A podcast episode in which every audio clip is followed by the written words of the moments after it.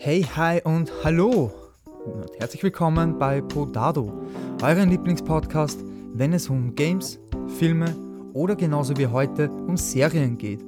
Denn heute werfen wir einen Blick auf Chuck Lorres viertes erfolgreiches Baby und zwar The Big Bang Theory. Denn nach Roseanne und Dharma und Craig in den 90er Jahren zogen in den 2000er Jahren mit Two and a Half Men und The Big Bang Theory seine bis dato kommerziell größten Erfolge in unser aller Wohnzimmer ein. Und genau das möchten wir heute besprechen bzw. feiern. Ich habe hier an meiner Seite wieder den Dani geholt. Ich bitte dich, sag doch mal einfach Hallo. Hallöchen, ich freue mich auf jeden Fall, dass wir heute über Big Bang Theory sprechen. Grüße dich, Dani. Servus. Ja, freue mich auch hardcore war ja eigentlich so irgendwo ein Steppenpferd von mir, wo ich gesagt habe, hey, ich möchte darüber unbedingt reden und freue mich, dass das heute zustande gekommen ist. Und dann weißt du, was wir jetzt machen? Wir gehen nicht direkt zu der Big Bang Theory wieder rein, sondern wir lassen zunächst mal einfach unser wunderschönes Themenmusik-Intro einspielen.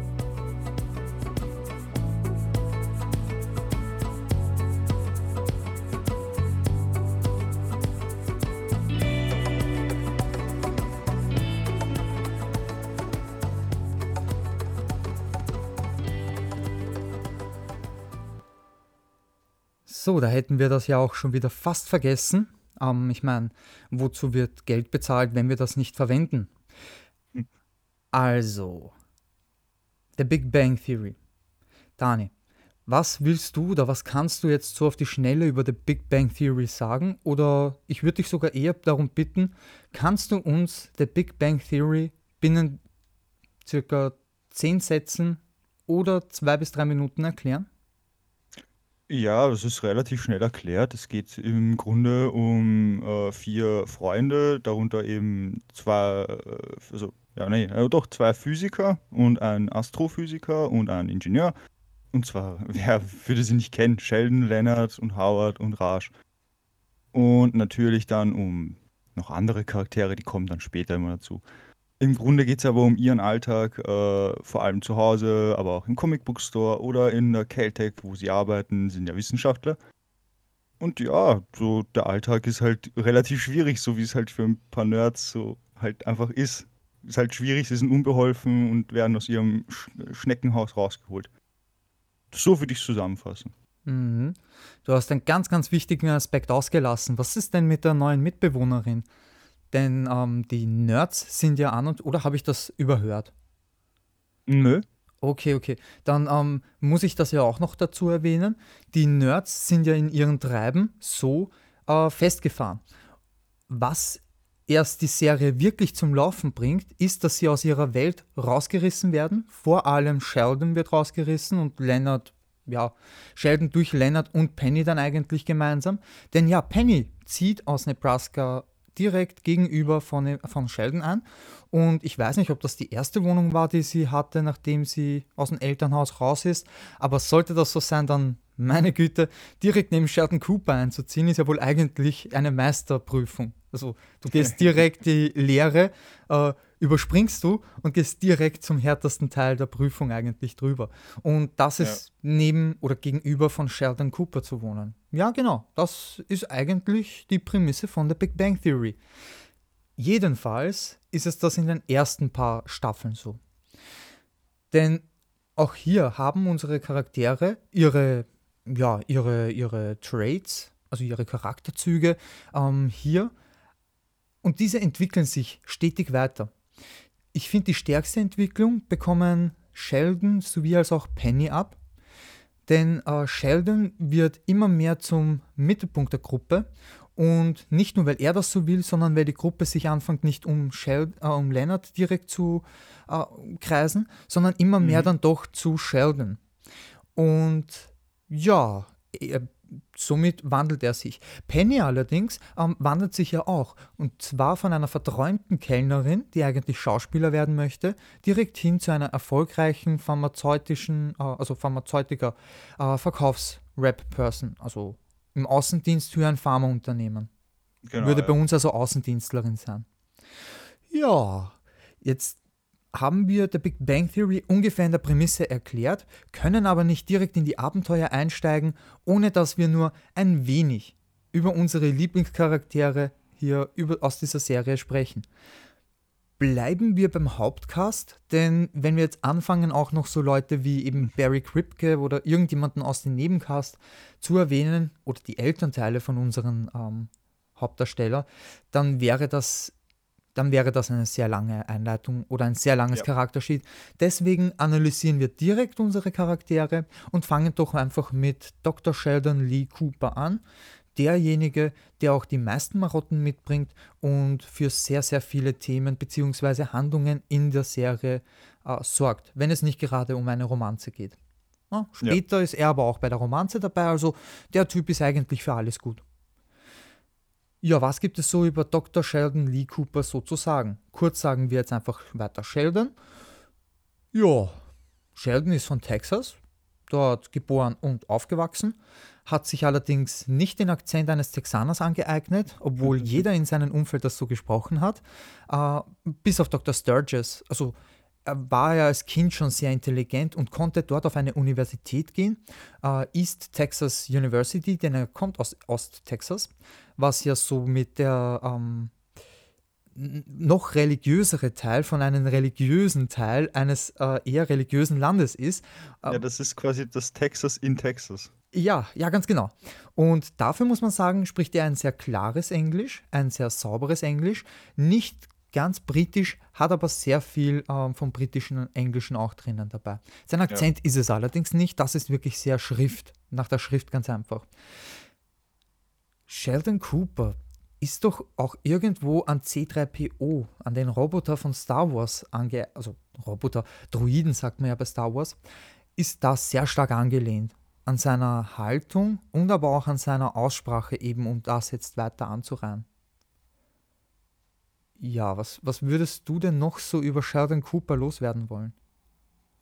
Also, ich liebe Sheldon einfach aus dem Grund, weil er er ist so unbeholfen und irgendwie entwickelt sich alles quasi, das ist jetzt ein kleiner Spoiler übrigens für Leute, die das noch nicht geguckt haben, die hören jetzt bitte mal kurz weg. Ähm, das ist einfach so schön, dass sich am Ende quasi alles um ihn entwickelt. So ein bisschen. Mhm. So, so, so, es ist echt, echt nass, dass quasi auch das Endbild, habe ich gestern nämlich ein paar Zusammenfassungen noch gesehen, äh, das Endbild quasi, ähm, also das letzte, was man sieht, der Cast ist im Wohnzimmer beim Essen, was ja auch das erste war, was man gesehen hat von der Serie. Ja, also es ist quasi um das jetzt vereinfacht zu sagen, es ist das Ende vom Intro, das es bei jeder Folge natürlich gibt, ne? mit genau, der ja. Musik und dann hast du ein Bild, wo alle im Wohnzimmer sitzen, der Hauptcast jedenfalls, und je nach Season, also je nach Staffel, essen die dann was anderes. Ich denke, am Anfang ja. ist das, glaube ich, irgend so ein äh, chinesisches Essen, macht Sinn, denn die sind am Anfang äh, Stammgast in einem China-Restaurant, das mhm. leider ab Staffel 3 überhaupt keine Rolle mehr oder fast keine Rolle mehr spielt, nur noch namentlich erwähnt wird, irgendwann nach Staffel 3. Ähm, deswegen sitzen die eben mit den China-Restaurant oder asiatischen Essen dort.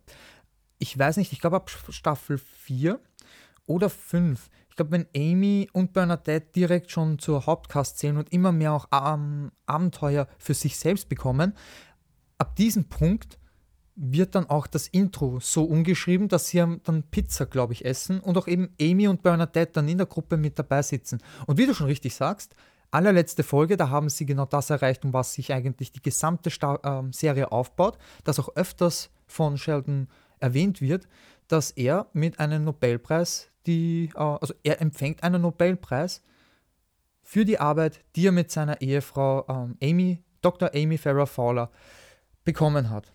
Genau. Ja. So ist also, ja, schon geil. Schon geil. Also ist eine schon gut gemacht, ja. nette Mache. Chuck Lorre kommt immer am, am Ende seiner Serien, kommt er immer irgendwie mit einem kleinen, ja, mit irgendetwas Kleinem daher. Ich erinnere mich hier an Two and a Half Men, wo dann das Klavier auf, uh, auf zunächst ähm, Charlie Sheen runtergefallen ist, bevor, also wo er vor der Tür gestanden ist. Und dann, glaube ich, ist auch ein Klavier sogar auf Chuck Lorre runtergefallen. Also Chuck Lorre meint das jetzt auch nicht wirklich, egal was er macht, er meint das nicht wirklich so anscheinend. Ähm, ist ein sehr kreativer Kopf auf alle Fälle. Und ja, was gäbe es denn sonst noch? Also mit, mit dem Nobelpreis und dem Themenabschluss, genau. Dann kann man noch dazu sagen, wie gesagt, er hat die meisten Marotten.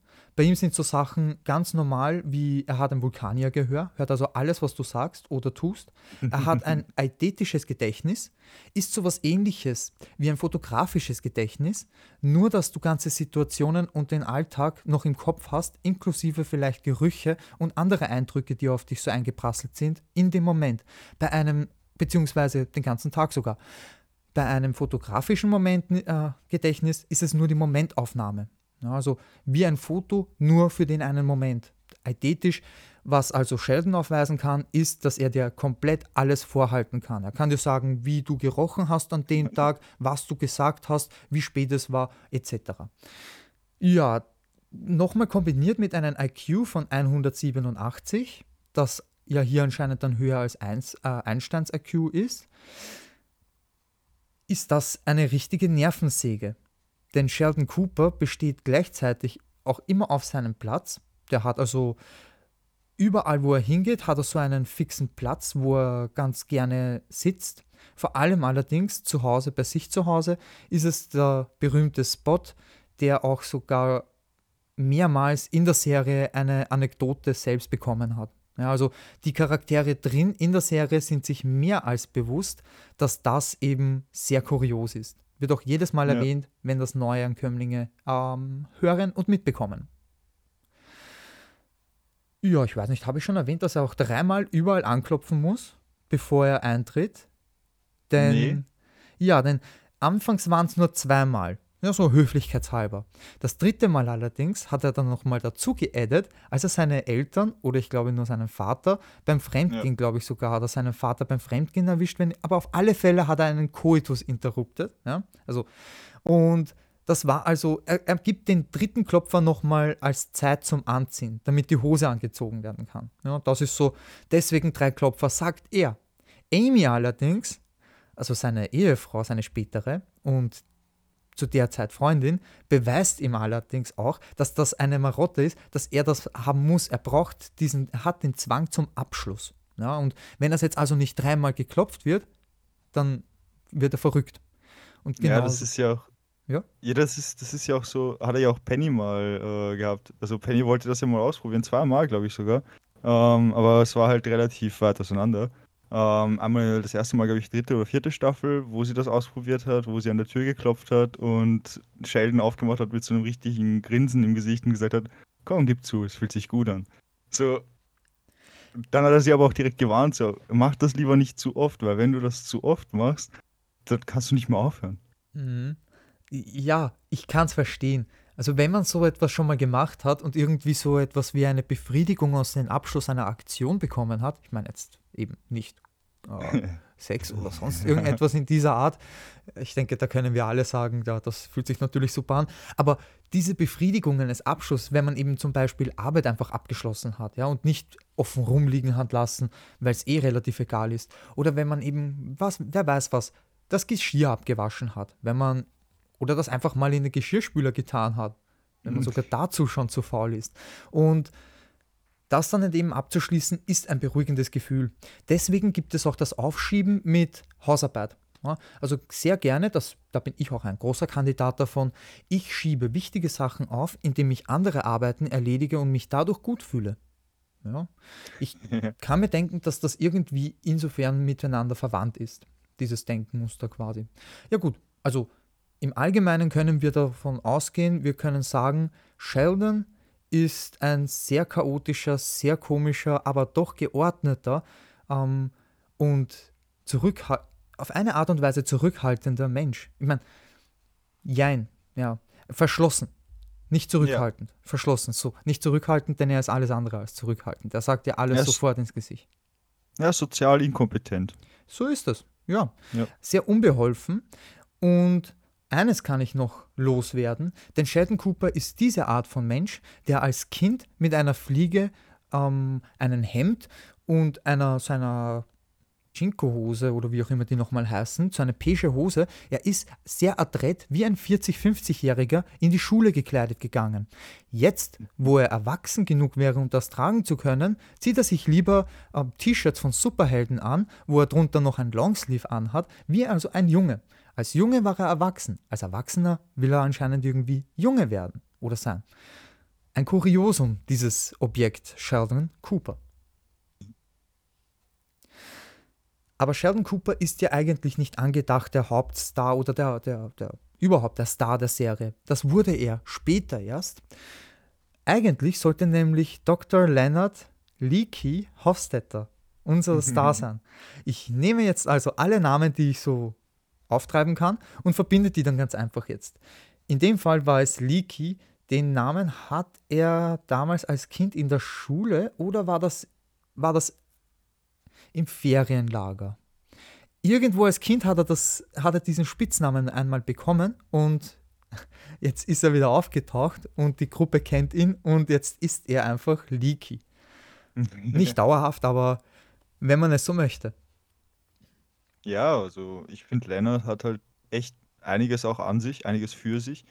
Man muss auch sagen, am Anfang, als, als das Ganze angefangen hat, waren Lennart und Sheldon, bis auf das Sheldon halt noch einige Marotten mehr hatte, nicht so verschieden. Also Lennart war ja auch echt sozial inkompetent rein, teilweise. Also er hat auch nicht, nicht verstanden, was gemeint ist. Ah, es kommt immer darauf an. Also ja, ja, aber Lennart hatte schon immer die Ambition, irgendwie eben die körperliche Nähe zu spüren. Vielleicht ja. deswegen, weil ihm seine Eltern oder überhaupt sein Elternhaus ihm das nicht gezeigt hat.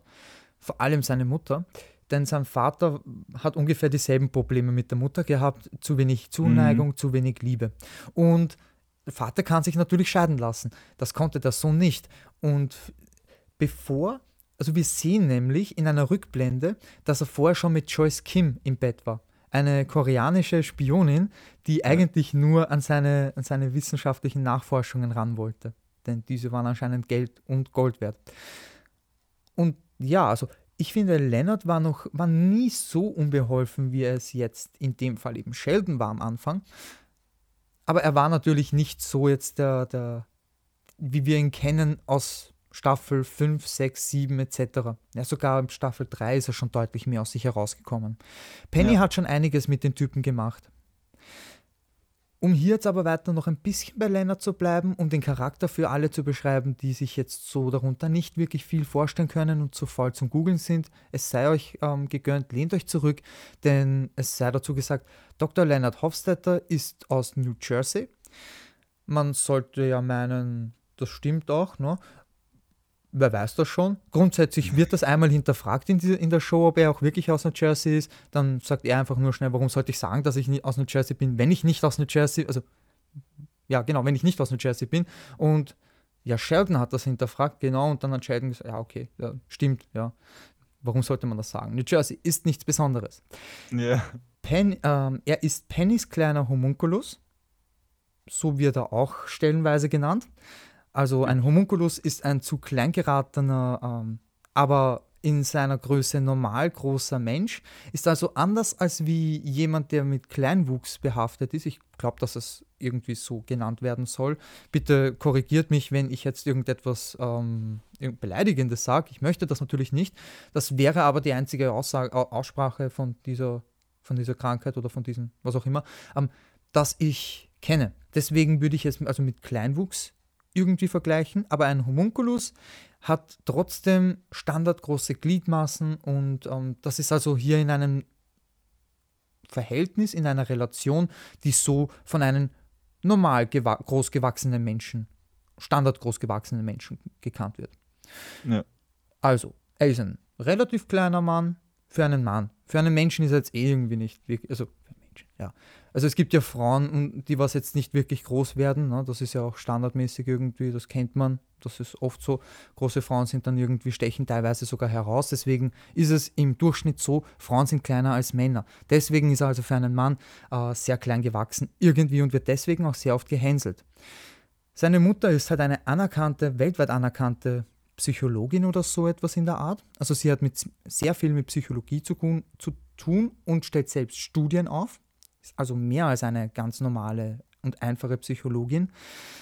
Aber dahin kommt auch, dass sie sehr viel eben mit dem Verstand und dem Kopf arbeitet und das auch von anderen verlangt. Selbst von ihrem Sohn hat sie immer nur Arbeit und Disziplin verlangt und konnte ihm nie eine Party oder aber auch eben einfach nur Liebe zeigen. Ja, also eine Ja, Party ich, schmeißen war unmöglich für ihn. ja, ich kann mich daran erinnern, dass sie, wie war das jetzt nochmal? Ich glaube, dass sie irgendwie seine, seine ganzen Kindheitserlebnisse, seine ganzen schlimmen Kindheitserlebnisse in ihr Buch, was sie veröffentlicht hat, verarbeitet hat. Mhm, ja, ganz Ja, genau. geil.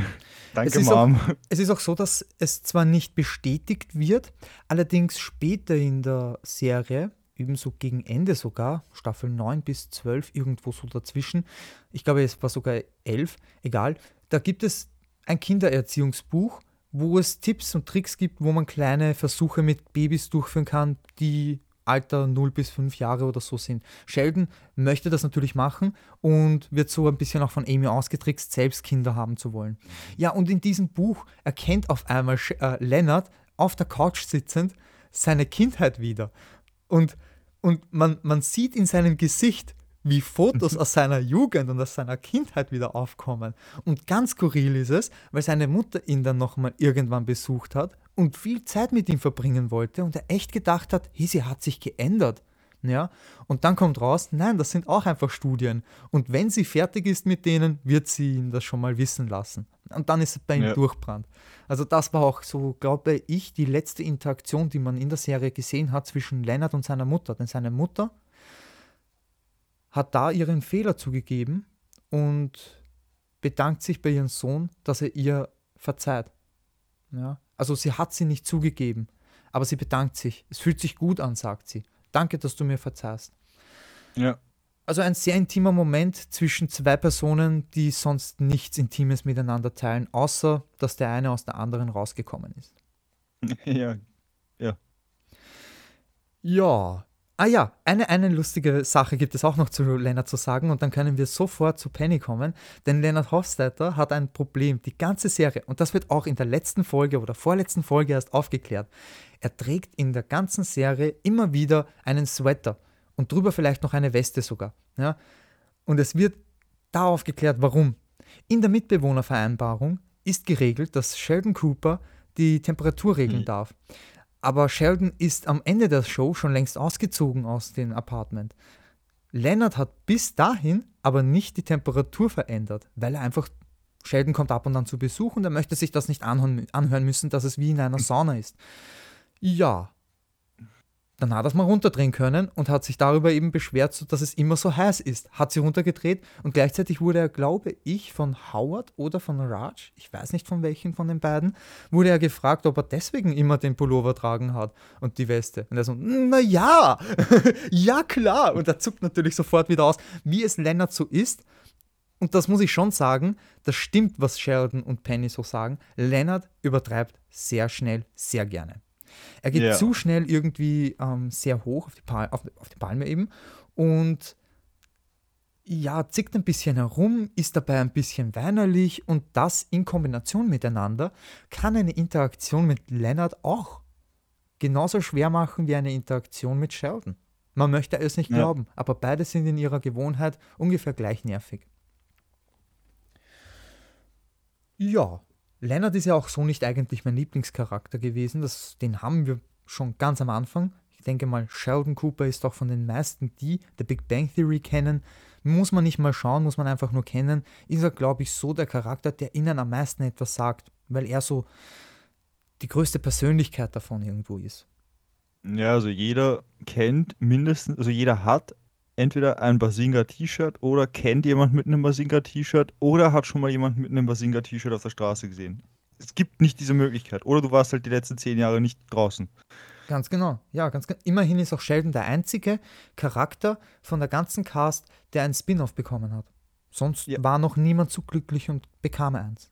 Wobei ich mir ja doch eine Reunion irgendwann mal wünschen würde, so circa in vielleicht 15 bis 20 Jahren, wenn eben die Kinder von den Personen, von unseren Lieblingscharakteren hier schon erwachsen sind, miteinander vielleicht irgendwie auch in eine WG ziehen müssen und die quasi nicht dasselbe erleben, aber halt auch Probleme irgendwie haben oder die ziehen nicht in eine WG, sondern wir sehen sie, wie sie eben an der Uni studieren und alle sind so am Campus und schaffen es vielleicht auf dieselbe oder nicht auf dieselbe Uni und deswegen kommen skurrile Situationen vielleicht des Öfteren auf. So etwas würde ich mir wünschen, wo Sheldon auch endlich, wo also Jim Parsons die Ehre bekommt und Sheldon als erwachsenen Mann darstellen kann. Denn erwachsene Männer haben auch viele Marotten, können auch sehr viele Marotten haben, die legitim sind. Eine vielleicht Penny und Leonard, wie sie geschieden sind und, und Leonard das Sorgerecht für das Kind bekommen hat, denn die zwei haben ein Kind miteinander, das weiß man aus der letzten Folge. Sachen, also so etwas, ne? Die zwei Kinder, die ähm, Howard und Bernadette haben, zu denen wir ja auch noch demnächst kommen müssen. Ja. All das. Aber bleiben wir mal bei Penny und bei Leonard. Vorrangig sogar bei Penny. Denn Penny ist ein Charakter, der sehr wesentlich für die Big Bang Theory ist. Viele Charaktere könntest du nehmen und austauschen, wenn nicht sogar weglassen, und die Geschichten könnten trotzdem amüsant erzählt werden. Zum Beispiel bräuchte man nicht immer einen Howard, der einfach nur lustig ist, wenn es quasi darum geht, ein creepy äh, Typ zu sein. Ja, irgend so ein Typ, der was jetzt ja. äh, Frauen irgendwie draußen, äh, irgendwo in Clubs oder sowas, der was das bezeichnet als ja, er ist so die, der Schlagmann, der Frauen als Beute bezeichnet und Clubs als die Wildnis. Ne? Also er ist der Jäger, der Beute in der Wildnis macht. So, das ist so der. Er haltet auch sehr viel von sich irgendwie und von seinen Aufreißertricks, die ja eigentlich so keine Aufreißertricks sind, wenn man sich mal ehrlich ist. Ja, also ich meine, Augenklappe und irgendwas Buntes anziehen ist alles nur kein Aufreißertrick, meiner Meinung nach. Er sollte nicht. So, Versucht's nicht. Ganz genau. Ja, und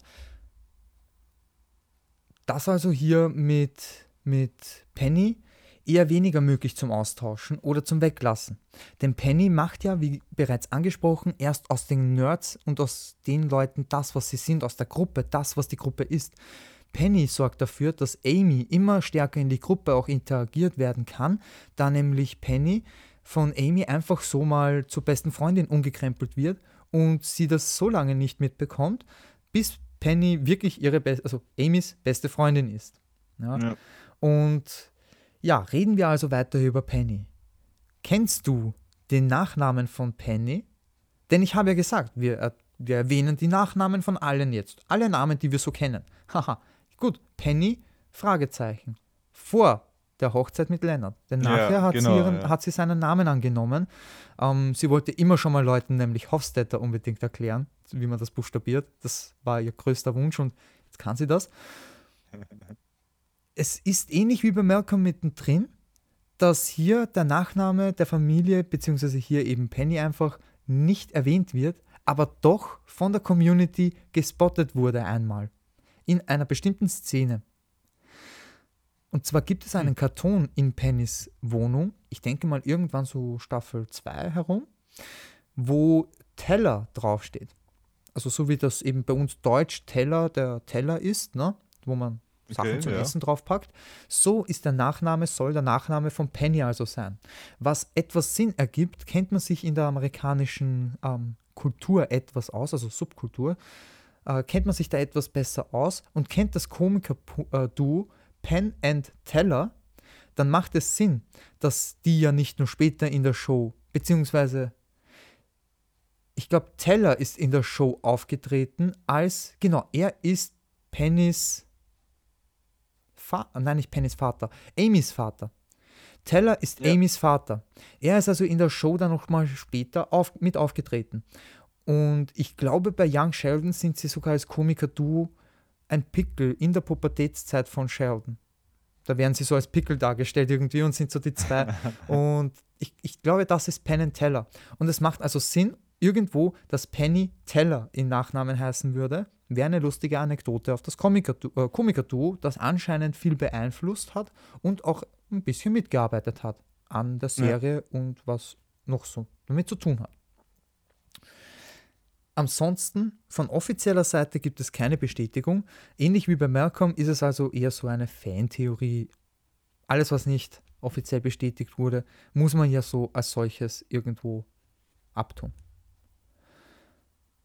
Ja, Penny kommt halt na, aus Nebraska. das auch schon anfangs erwähnt wurde. Darauf ist sie auch sehr stolz. Und Penny, ich weiß nicht, Penny tut, sie stellt sich und ihre Familie und die Zeit in Nebraska meiner Ansicht nach viel schlimmer dar, als es wirklich war.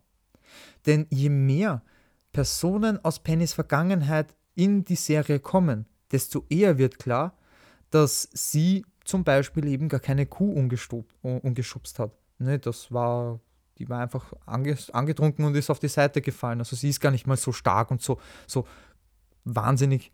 Und nee, Penny ist da eher so die typische American Teenie Typin. Also man hat sie in einer Sequenz gesehen, wo sie mit einem Schwangerschaftstest auf ihrem Bett in ihrem Kinderzimmer bei den Eltern anscheinend noch zu Hause gesessen ist mit ihrem Freund an der Seite und hat eben so, yes, negativ, ja.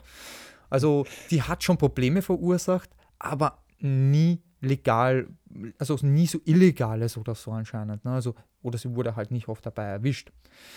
Auch ihr Bruder stellt sie sehr, sehr kriminell und sehr schlimm und sehr ähm, asozial dar. Und wenn man ihn dann in der Serie allerdings sieht, dann sieht man, dass das eigentlich eh ein, ja, also ich, ich hätte keinen, keine, keine Angst oder sonst irgendwie würde ich mir bedroht vorkommen, wenn dieser Mensch vor mir stehen würde, auch in der Nacht nicht. Im Gegenteil, ich würde ihn begrüßen. Also es ist jeder, der, also falls du vielleicht nicht The Big Bang Theory gesehen hast, der, der jetzt zuhört, sondern The Middle gesehen hast, was ja möglich sein kann. The Middle ist ja auch eine sehr gute Serie. Ähm, da ist er der Zahnarzt und Chef von Frankie, der Mutter der Familie aus der Serie. So, weil wieder zurück zu ähm, Penny und Pennys Familie. Also Pennys Vater ist nicht schlimm, ja, also der ist eigentlich extrem nett. Ihre Mutter ist so eine typische Mom meiner Meinung nach, weil haben das alles perfekt nach außen hin ist, weil sie möchte einfach den Ruf der Familie wahren. Und ja, Bruder nicht so schlimm. Also ich kann es nicht ganz verstehen. Oder es wurde einfach nur sehr verlieblich dargestellt. Jo. Ja. Penny. Penny ist sonst eigentlich anfangs eine Kellnerin zwischendurch Schauspielerin in einem Werbespot, beziehungsweise sie hat ja auch mal in NCIS mitgespielt, war dort irgend so etwas wie Barkeeperin oder so irgendwie. Ich glaube nicht Barkeeperin, ich glaube, die war in einem Coffeeshop hinter, hinter der Theke. Egal. Hat also hier mit ähm, Mark Harmon, glaube ich, heißt er. Bin mir jetzt nicht sicher. Mark Harmon mhm. ist der Schauspieler sicher, ja. von NCIS und mit ihm hat sie eine Szene gehabt. Nur wurde diese rausgeschnitten, wo sie dann auch sehr depressiv wurde und vom Fernseher gesessen ist mit ihrem Alkohol, mit ihrem Wein und so, du wurdest nicht rausgeschnitten. Du wurdest auch nicht rausgeschnitten. Und alle halt beneidet hat irgendwo und neidisch war, weil die, egal wie gut oder schlecht das waren, ähm, nicht rausgeschnitten wurden. Und ja, also Penny ist eine nicht sehr erfolgreiche Schauspielerin, hat auch Filme gedreht, finde ich einfach nur richtig geil. Ich weiß nicht, denn der deutsche Name ist mir sogar irgendwo wieder entfallen. Glaub, war das nicht irgendwie so der Affenschänder oder so irgendwie? Ich glaube, ja. Weil im Englischen ist es der, Ser ist der Serial Apist. Also, ja, ja. Weil statt Rapist, Apist ist einfach nur lustig und stupide und einfach und geil. Ich, ich stehe auf so etwas Leichtes, Einfaches, Geiles. Damit kann man mich gewinnen. Und ja, später ist sie eben Außendienstmitarbeiterin für ein Pharmaunternehmen geworden, durch das sie über Bernadette gekommen ist. Also der Frau und früheren Freundin von unseren nächsten Protagonisten. Außer du hast noch irgendetwas über Penny zu sagen. Hm, nö, eigentlich ist alles gesagt, ja. War ziemlich gut zusammengefasst, ja. Schön. Sehr schön. Dann werde ich weitermachen. Geh weg von der Frau, die mit Sheldon umgehen kann wie kein zweiter und komme zu Howard Joel Fruit Loops Wolowitz. Oder für alle, die es halt nur im Deutschen gesehen haben, Howard Joel Fruchtzwerg Wolowitz. ja. Denn ähm, ja, Howard ist nicht nur Ingenieur und gleichzeitig eben auch in dem Sinne Wissenschaftler, hat einen Masterabschluss vom MIT, weswegen er auch von Sheldon immer wieder gemobbt wird. Denn ein Masterabschluss ist halt nur kein PhD, es ist kein Doktortitel, er hat nicht promoviert. Und er ist Astronaut. Nicht Anfang in der Serie, wird erst so gegen Mitte der Serie, Staffel 6 oder so herum, 5, 6 herum, wird ähm, Howard dann zu unseren Lieblingsastronauten und hat eine sehr schwere Zeit auf der ISS. Ja, wir haben auch ein bisschen Negatives schon mal über Howard jetzt gesagt. Vorher nämlich, wie wir unsere Charaktere angefangen haben vorzustellen. Und ja, er ist halt nur mal ganz einfach penetrant, ähm, eingebildet, sehr selbstverliebt auch in diesem ähm, Sinne, ein creepy Pervert, also so sehr, sehr. Ähm, ja. Ja, don't be a stranger quasi irgendwie eigentlich, aber er ist es dann irgendwo, also er ist schon sehr creepy.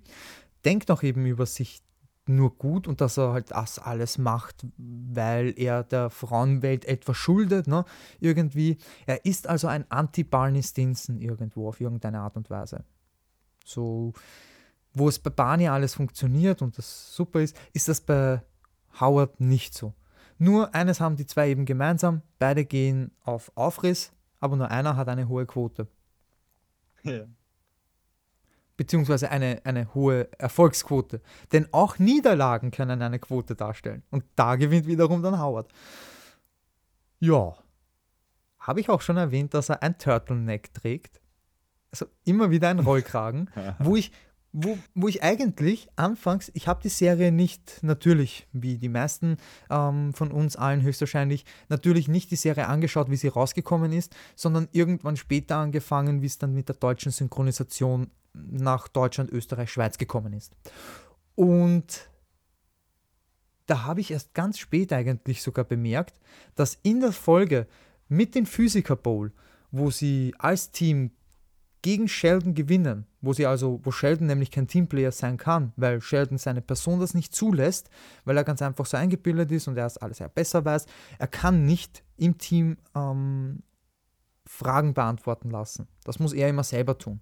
Auch wenn es nicht sein Fachgebiet ist, vollkommen egal, er kennt die Antwort auf alle Fragen. Und da haben sie sich natürlich eine andere Person dann ins Team holen müssen, sodass sie vier Personen sind. Sheldon hat ein eigenes Team gegründet, hat er gründen müssen. Er hätte sonst alleine auch, ange, wäre auch angetreten. Und in der besagten Episode eben gewinnt das Team, wo Leonard, Raj, und eben auch Howard dabei sind. Und Howard springt irgendwie auf, rennt nach vorne Richtung Publikum, zieht sich oder reißt sich das Hemd, beziehungsweise man kann besser sagen, das T-Shirt, reißt es sich vom Leib und man sieht dann, dass es so ein, dass ja. es kein Rollkragen ist, sondern nur, wie sage ich das? Ja, so ein, so ein, ein so ein Ansteckrollkragen, sagen ja, genau. die Deutschen. Ein Ansteckrollkragen wäre das irgendwie, so ein Turtleneck-Ding halt einfach. Und finde ich cool. Ja, also irgendwo macht das auch wieder etwas aus. Es, es gibt das i-Tüpfelchen auf dieses schleimige Verhalten, das er so an den Tag legt. Ja.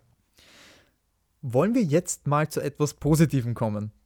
Denn Howard hat, wie gesagt, nicht nur negative Seiten. Gehen wir wieder zurück, kommen wir zu den Positiven. Unser Astronaut ist auch ein Master Impersonator er kann Personen also wirklich, wirklich gut nachmachen.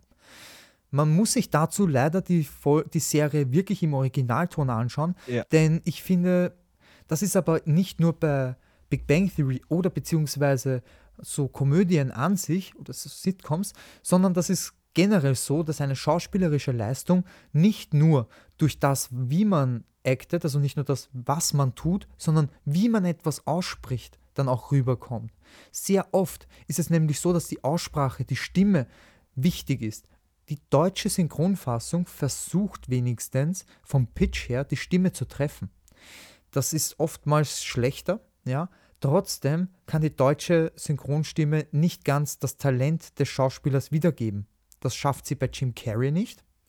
Ähm, das schafft sie auch bei Howard Wolowitz nicht. Also bei dem, ähm, ja. ich weiß jetzt gar nicht, wie der jetzt nochmal heißt. Ich versuche das auch gar nicht herauszufinden. Es würde viel zu viel Zeit für mich jetzt beanspruchen. Er ist also wirklich sehr, sehr gut in Personen nachzumachen. Zeigt sich in mehreren Fällen. Er macht seine Mutter oft mal nach.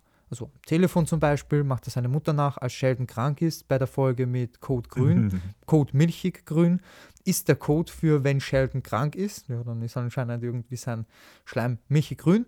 Und alle sind auf Trab und müssen ihn irgendwie, äh, müssen schauen, dass sie, dass sie den Tag ohne ihn irgendwie verbringen können. Ja. Und da macht er eben seine Mutter nach, als er herausgefunden hat, dass Sheldon ihn da anruft. Zuerst noch so ganz normal, ja, hallo. Und dann halt, ja, ja, hier Sheldon, ich bin krank. Und dann, dann, sagt, dann schreit er natürlich rein, das tue ich euch jetzt nicht an. Ja, hier nicht Howard, hier ist seine Mutter. Warum rufst du in einer so unchristlichen Stunde an? ja. Also, also so viel zu ihm und er kann auch perfekt zaubern. Also nicht perfekt, ähm, da habe ich jetzt wieder übertrieben, aber genauso, und da können wir wieder die Parallele zu Barney Stinson aus How I Met Your Mother ziehen, denn Barney Stinson zaubert auch für sein Leben gerne. Beide sind in so mhm. etwas wie einem Club der Zauberer. Und ja, Barney nimmt das ein bisschen ernster als Howard, aber Howard nervt seine Freunde mindestens genauso sehr wie Barney damit. Ja. Sind wirklich sehr, zwei sehr, sehr ähm, unterschiedliche, aber auch gleichzeitig wieder ähm, könnten miteinander verwandt sein, die zwei. Ja, also könnten fast schon Brüder sein. Ja. Ich meine, ich habe sehr viel über Howard noch ausgelassen. Es gibt ja noch einige Sachen über ihn zu sagen. Möchtest du anknüpfen? Also über Howard gibt es noch echt viel. Also es gibt ja, also mein, mein Lieblingsding äh, ist ja eben, was du vorher schon kurz angesprochen hast, dieser Zwist mit Sheldon, ähm, weil laut Sheldon sind Ingen Ingenieure nichts wert. ich finde das halt immer so gut, dass quasi. Nein, nein. Das Bei Sheldon ist nämlich das Problem, das hat er ja auch einmal gelöst. Sorry, wenn ich wieder mal dazwischen sprechen muss. Ähm, ja es ist ja nicht, dass er Ingenieur ist oder Ingenieure an sich, die nichts wert sind. Es ist das, was sie tun, ist es nicht ja, wert genau. zu tun. Das meint er nur die ganze Zeit. Das will, stellt er auch am Ende der Show, am Ende der Serie klar, warum er also Howard immer irgendwie gemobbt hat. Nicht, weil er Ingenieur ist, sondern weil halt das, was Ingenieure tun, es nicht wert ist. Und ja, wie gesagt, er ist halt Ingenieur und tut das, was Ingenieure tun. Ja, aber ich, ich, wie gesagt, dieser Streit, den fand ich halt echt teilweise richtig witzig. Teilweise aber auch äh, ist Sheldon da in, in manchen Momenten ein bisschen zu weit gegangen, wenn er, wenn nun Howard eh schon am Boden ist und Sheldon dann noch so ein bisschen nachtritt. Mit der Weltraumtoilette zum Beispiel. Ähm, ja. Das macht das so oft, aber Weltraumtoilette ist ein gutes Beispiel, ja. Ja. Also, aber ich, von, von allen Charakteren, ist Howard irgendwie so der, nicht den ich am meisten mag, aber mit dem ich teilweise am meisten mitfühle. Weil ah, er halt diese Gefühlsachterbahnen extrem durchmacht. Er ist ja auch sehr viel dafür selbst verantwortlich. Das ja, muss man ja. auch sagen. So ehrlich muss man sein, ähm, die Show ist nicht nur nett und gut, sie verschleiert sehr gut, dass sie eigentlich auch na, eher ungesittete Momente hat. Also nennt man dann Lampshading, wenn in zum Beispiel, nur zum Beispiel, ähm, die Jungs sagen, heute ist alles ist möglich, Donnerstag, wir gehen raus und angeln uns eben ein paar Frauen. Äh, und sie dann quasi direkt aber wiederum sagen, na, können wir eh nicht, denn wer würde sich schon auf uns einlassen? So, das jetzt mal irgendwie eine leichte Art, das zu demonstrieren, denn sie herablassen quasi irgendwie das weibliche Geschlecht damit, dass sie sie erobern können, indem sie rausgehen und sie sich einfach angeln. Ist nun mal heute mit dem PC, äh, ist nun mal so. Und gleichzeitig allerdings verharmlosen sie das auch, indem sie sich selbst irgendwie niedermachen. Beziehungsweise kannst du das auch wieder sehen in der Folge, als sie eine App entwickeln und Raj, also quasi der, der, ähm, die Hotline leitet weil es wirkt so, als ob sie ein florierendes ein florierendes Unternehmen sind, wenn sie ein, sich, es sich leisten können, ihre Arbeit outzusourcen an einen Inder. Und Raj sagt so, hey, das ist aber rassistisch. Und er so, ja, ja, aber mach das einfach, das ist super, weißt du? Und er so, ja, es ist aber trotzdem rassistisch. Ist cool, aber es ist trotzdem rassistisch. Gute Idee, aber es ist rassistisch. Ja. Und einfach nur, weil er das quasi als Inder anmerken konnte, dass das rassistisch ist, haben sie sich nochmal rausgezogen aus der Misere. Sonst wäre das vielleicht irgendwem sauer aufgestoßen, dass sie eben einen Inder ähm, an ihre Service-Line dranhängen wollen. Ja, aber wir jetzt nicht, nicht zu Raj, ich möchte ja nicht irgendwie über Raj sprechen, ich möchte ja noch weiter ein bisschen über Howard sprechen, denn sehr, sehr großer Bestandteil von Howards Persönlichkeit ist, dass er bis zu Staffel 7, also sehr spät eigentlich in der Serie hinein, bei seiner Mama zu Hause wohnt. Bei Debbie Wallowitz. Seine Mutter, Ja. die nie gesehen, sondern immer nur gehört wird, bis auf einen ganz, ganz kurzen Moment, als Raj, also eben als Howard bester Freund, bei ihr zu Hause gegessen und danach auch sogar übernachtet hat und sie kurz mal in der Küche vorbeigegangen ist, als die Türe aufgegangen ist. Ja, hat man ganz, ganz kurz gesehen, wie sie ungefähr ausschaut. Ähm, für alle, die das nochmal genauer sehen möchten, später, ab Staffel 8, sowas herum, das ist dann leider nämlich auch bei ihrem Tod, ich denke, ich glaube, Staffel 8 war das, wo Mhm. sie gestorben ist. Und da ist nicht nur die Figur in der Big Bang Theory gestorben, leider ist auch die Schauspielerin von uns gegangen. Das wurde von der Crew, finde ich, sehr schön geehrt, indem ihr Abbild, welches vorher nie in der Serie gezeigt wurde, als kleines Passfoto immer wieder am Eiskasten zu Hause von Sheldon und Leonard hängt. Und bei jeder Szene, die also die Küche mitschneidet, sieht man die Schauspielerin jetzt, wo man sie vorher nur noch gehört hat, da man sie nicht mehr hören kann. Ich finde, das ist eine schöne Idee. Ja. Ja, jetzt sind sind wir ein bisschen hier in die Gefühlsebene gekommen. Das möchte ich hier wegbekommen auch gleich wieder, indem ich euch verrate, dass Howard mindestens einen Sexroboter gebaut hat, wenn man die Hand, die er gebaut hat, als Sexroboter bezeichnen möchte. Wobei ich mir einbild, Leonard oder Sheldon irgendwann einmal sagen, dass er Erfahrung hat mit so etwas und eben, oder ich glaube, es, sind, es waren nur die Ideen von Sexrobotern. Denn es gibt eine Folge, wo sie unbedingt etwas erfinden möchten, was aus dem Film Zurück in die Zukunft, ich glaube, der Zweier- oder Dreierteil war das, ich glaube, Zweierteil war das, wo sie das Hoverboard ähm, erfinden wollten, in dieser einen Folge. Und ja, da hat er, da haben sie ein Notebook hervorgekramt mit alten Ideen, weil sie sich dachten, hey, vielleicht könnten wir das irgendwie mit verwenden oder sowas, um etwas Neues zu erfinden. Und da musste Lennart sehr oft weiterblättern, denn es war einmal Sexroboter, Sexroboter, Erfindung, mit der man Sex haben kann, nochmal weiterblättern, Erfindung, mit der man Sex haben kann, blättert weiter, schaut, liest, liest, liest, liest. Na, auch nicht. Also dürfte sehr schwer sein, bei Howards ähm, Ideenreichtum hier etwas nicht Sexuelles zu finden. Howard, und da gibt es jetzt noch einen guten Charakterzug, den er mitbringt, beziehungsweise kein Charakterzug, das ist mehr etwas, das er kann. Er spricht nämlich neun Sprachen, bis in Staffel 3 sind es nur sechs, laut seiner eigenen Aussage, und die neun Sprachen beinhalten Französisch, Mandarin, Russisch, Arabisch, Latein, Persisch, Japanisch, die amerikanische Zeichensprache und Klingonisch. Sind also so die Sprachen, die er nicht alle fließend spricht, aber er spricht sie. Das weiß ich jetzt nicht, ob das so ähnlich ist wie ich spreche genau zwei Sätze auf Spanisch. Kann ich jetzt Spanisch? Das ist so die Frage. Ich denke nicht. Denn ich habe nie wirklich sehr viel Französisch von ihm gehört, außer dieses Bon douche oder wie auch immer das er gesagt hat, in der Ja. ersten Folge gleich zu Penny, als sie duschen gegangen ist. Ja, ja.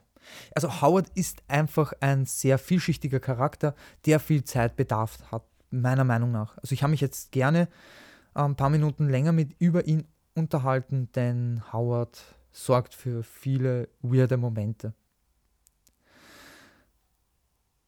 Willst du, welch, welcher Charakter, denn ich führe das alles und bin eigentlich die ganze Zeit nur irgendwie dran, welchen Charakter möchtest du denn als nächste irgendwie zeigen, sagen? Ah, behandeln. welche hatten wir jetzt noch nicht? Habe ich da noch eine Auswahl, eine große? Aber ja, du hast noch eine Auswahl. Denn es gibt ja noch zum Beispiel Leute wie Dr. Rajesh Ramayan Kutrapali.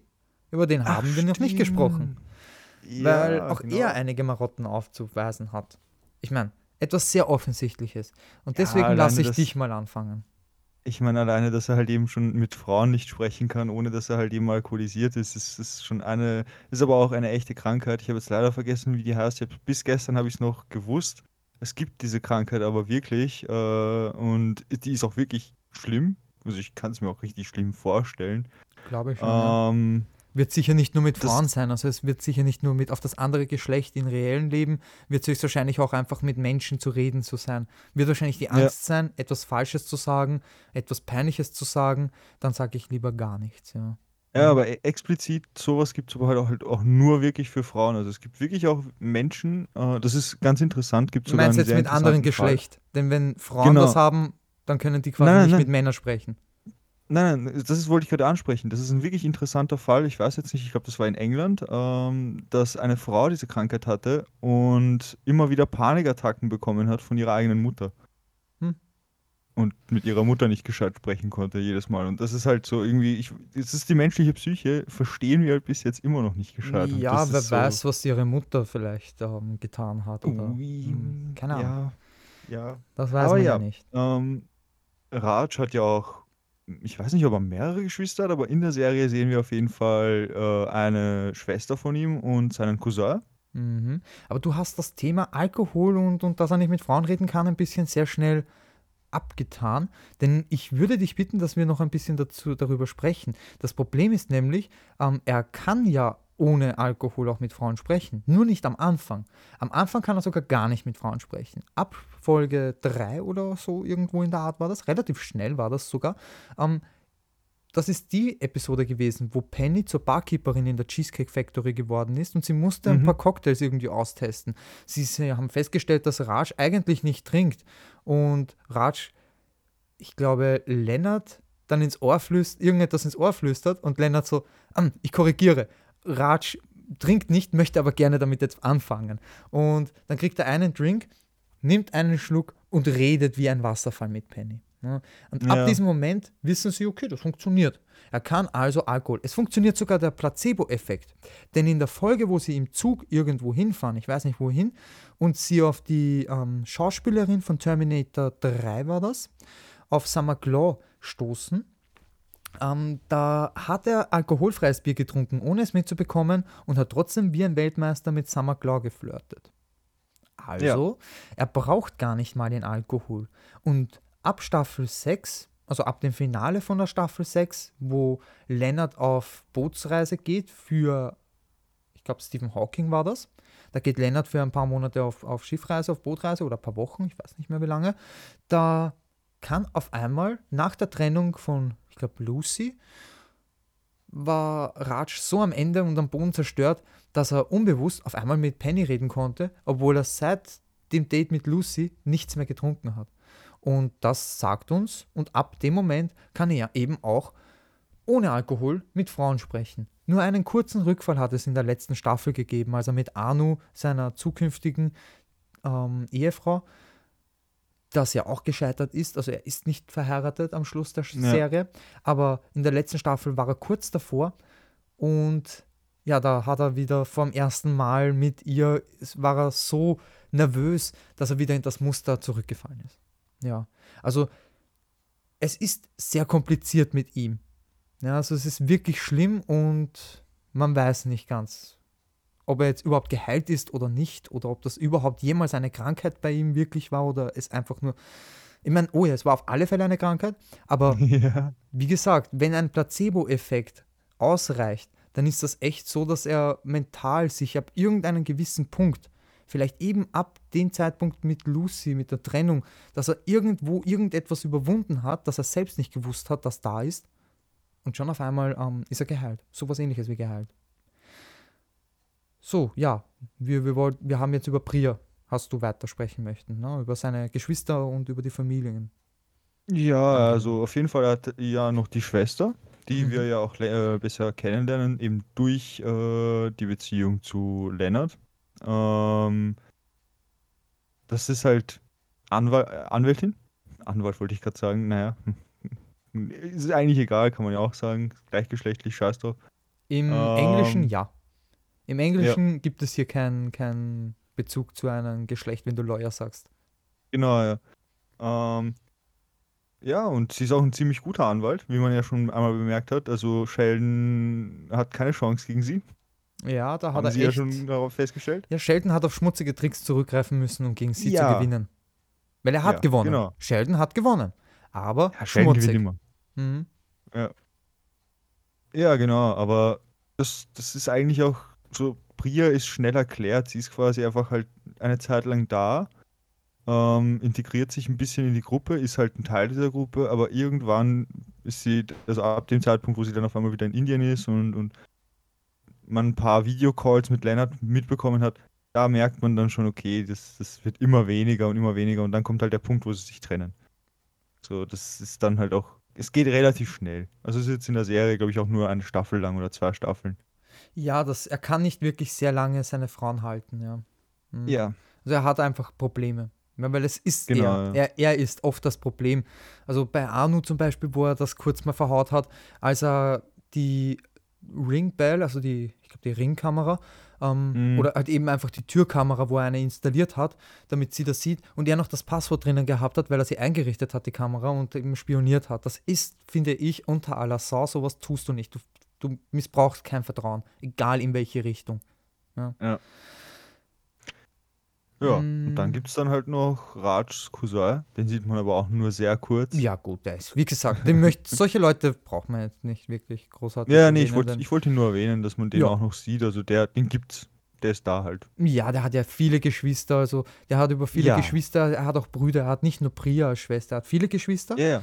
Er hatte Servants, also er hatte Angestellte, äh, Angestellte, Bedienstete hatte er zu Hause, die oftmals Kinder, also seine Geschwister, in ein anderes Zimmer getragen haben, wenn sie geschrien haben.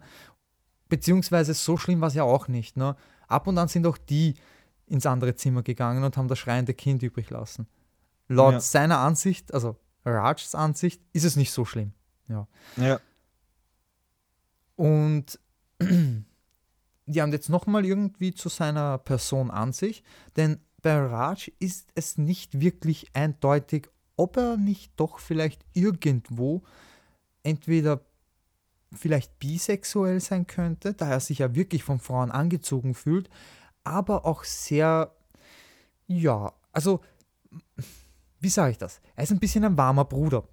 Er ist sehr auf sein Aussehen bedacht, aber auch sehr auf seine Pflege, die nichts mit seinem Aussehen zu tun hat und wirkt in seinem Tun sehr metrosexuell. Auch in dem, was er gerne anschaut. Ich meine, er schaut gerne Sex and the City und so eine Sache. Ne? Ich meine, gut, nichts gegen Männer, die gerne Sex and the City anschauen, ist zwar nicht mein Ding, aber warum nicht?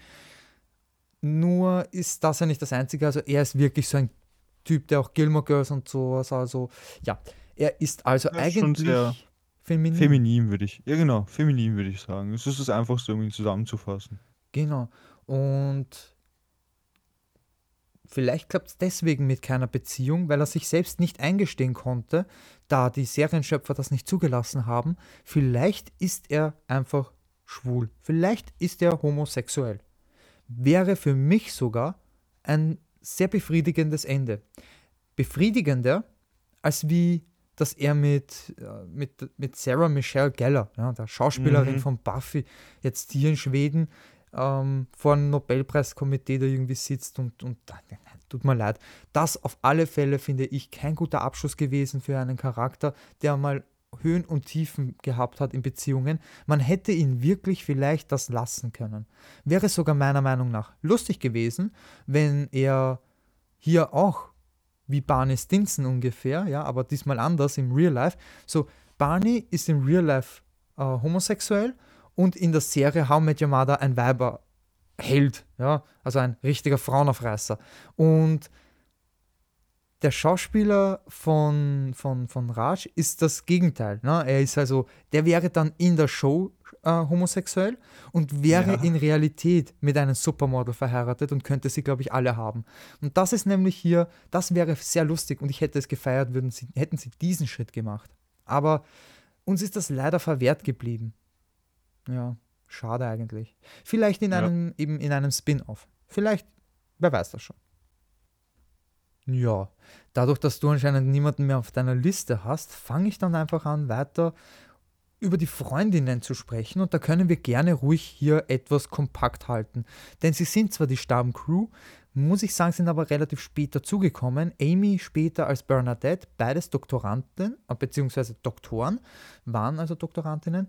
Dr. Amy Farrah Fowler, die Freundin und zukünftige Ehefrau von Sheldon Cooper und Dr. Bernadette Mary Ann Rostenkowski, die Freundin und, zu, ähm, und zukünftige Ehefrau von Howard Wolowitz, die ja dann auch Dr. Bernadette Marianne Rostenkowski-Wolowitz heißt.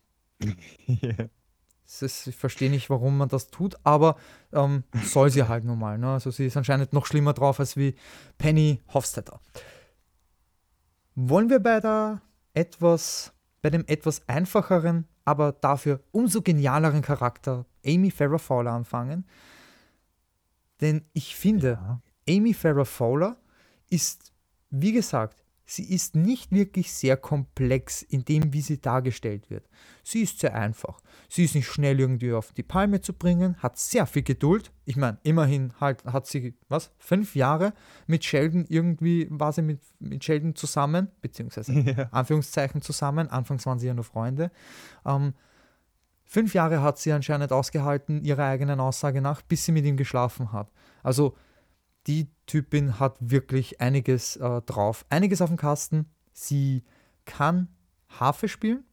Ja, das ist eines ihrer, ihrer Geek-Sachen irgendwo. Sie ist auch Geek. Amy ist aber kein so ein Nerd, denn wie gesagt, Geek, Nerd, für mich irgendwo fast dasselbe. Ich weiß, dass das nicht dasselbe ist, aber ich verbinde das immer gerne miteinander. Der ja. Nerd also. Sie ist auch Nerd aber nicht Nerd von Star Trek oder, oder eben Star Wars oder Battlefield oder sowas. Nein, nein. Sie ist Nerd von Sachen wie Harfe spielen. Sie ist Nerd von unsere kleine Farm. Sie ist Nerd von solchen Sachen eben. Sie ist sehr gerne mit Renaissance, das Renaissance-Zeitalter hat ihr ähm, stark angetan. Also da ist sie auch Feuer und Flamme für. Und Neurobiologin. Und jetzt kommt es.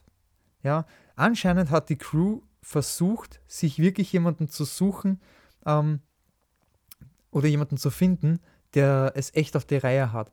Denn man muss dazu sagen, die Schauspielerin, ich traue mich auch hier jetzt den Namen nicht schnell irgendwie auszusprechen. Ich weiß, wie man sich schreibt, aber ich weiß nicht, Mayra, Mayim, Bayelek, oh, irgendwie ja. so. Ich habe keine Ahnung. Tut mir wirklich leid. Ich verhau das auf alle Fälle. Ich traue mich das nicht mehr und ich werde das auch nie wieder so irgendwie aussprechen also die reale, reelle Person äh, von Dr. Amy Farrah Fowler, die Schauspielerin, ist wirklich promovierte Neurobiologin. Also sie kann ja. genau das, was sie auch in der Serie eigentlich darstellt. Was noch lustiger ist, ist nämlich, in der Serie, in der Folge eben mit dem Physiker Bowl, wo wir bereits gesprochen haben wegen Howards ähm, Turtleneck, wegen seinen Rollkragen, wo man sieht, dass das eigentlich kein Pullover ist, in genau derselben Folge überlegen sie, da sie ja nämlich ähm, zu viert in einem Team sein müssen, aber Sheldon das Team verlassen hat, sind sie nur noch zu dritt. Und da hat Raj vorgeschlagen, warum nehmen wir nicht die super tolle ähm, und, und, und intelligente ähm, Schauspielerin von, also Teen, ja, Teen Actress Blossom. Ne? Und ja. das ist halt eben geil. Also solche, so, sowas finde ich einfach auch wieder geil, denn die Schauspielerin von Amy Farrah Fowler ist ja auch hier die, die Blossom dargestellt hat. Ist also auch eine Kinderschauspielerin, eine erfolgreiche und auch sehr intelligent. Also die haben das geschafft. Raj hat gesagt, sie sollen sich die holen und sie haben sich die geholt. Halt nicht fürs Team, ähm, für den Physiker Bowl, sondern ins Team für immer. Das ja. war das Team. Und das, dafür ist sie auch wirklich richtig gut. Ich mag sie auch. Ich mag die Schauspielerin auch wirklich. Äh, ja, Mayim Bayerlik, ich habe keine Ahnung, wirklich, ohne Spaß. Ich schaff's schlimm. auch nicht. Ich habe den Namen auch vor nicht. mir, aber ich, ich traue mich nicht. Ja, aber ich habe schon so viele ähm, Interviews von ihr gesehen und Ausschnitte halt irgendwie, wie sie so privat ist. Sie ist so eine coole Socke. Ich wäre so cool, so gern mit ihr befreundet. Oder ich, wär, ich hätte so gern, dass sie meine Mom wäre oder so, weißt dass ich ja quasi jetzt so urjung bin und sie meine Mutter ist oder sowas. Denn ich bin mir sicher, sie ist streng, aber weiß auch, wann sie wie was äh, ähm, ne, gönnen soll quasi, um nicht eben mhm. das Verzichten hier irgendwie so groß zu machen, dass man später vielleicht Lust auf mehr bekommt. Ja, weißt schon, na, dann so. Also nicht damit man später irgendwie exzessiv etwas betreibt, was man, wenn man das vorher erlaubt bekommen hat, in der Dosis ähm, gesund noch betrieben hätte. So meine ja. ich das. Oder weniger äh, ungesund. Ja, Amy Farrah Fowler kann man auch noch eines sagen, sie drängt sich gerne und gut auf hat sie auch super geschafft, in die Gruppe einzudrängen und eben, wie bereits angemerkt, sie ähm, hat sich auch Penny als ihre beste Freundin aufgedrängt und hat das geschafft, indem sie Pheromone in ihrer gesamten Wohnung verteilt hat. Also sie hat einfach mal das Telefon von ihr mhm. genommen und unter den Achseln herumgerieben, einfach damit sie ähm, nach dem riecht. Anscheinend hat es funktioniert. Ähm, ich möchte das jetzt nicht irgendwie in Zweifel stellen.